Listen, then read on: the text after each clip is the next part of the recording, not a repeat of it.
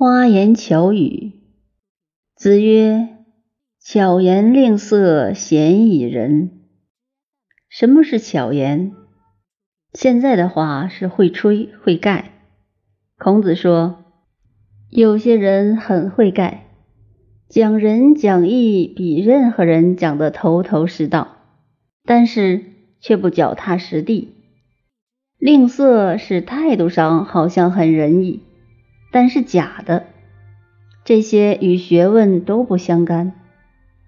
嫌疑人，很少真能做到人这个学问的境界，因为那是假的。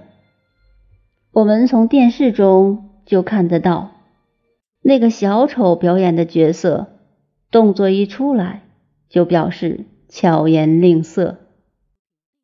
巧言令色，嫌疑人。我经常也跟同学们讲，做领导人第一个修养是容忍。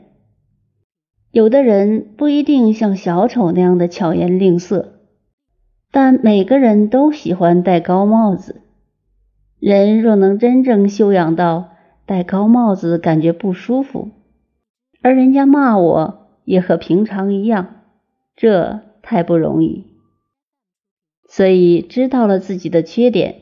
和大家的缺点，待人的时候不一定看到表面化的巧言令色。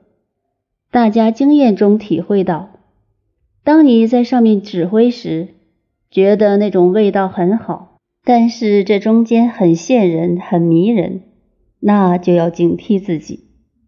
你说素来不要名、不要钱，只讲学问，就有人来跟你谈学问，要注意。上有好者，下必甚焉。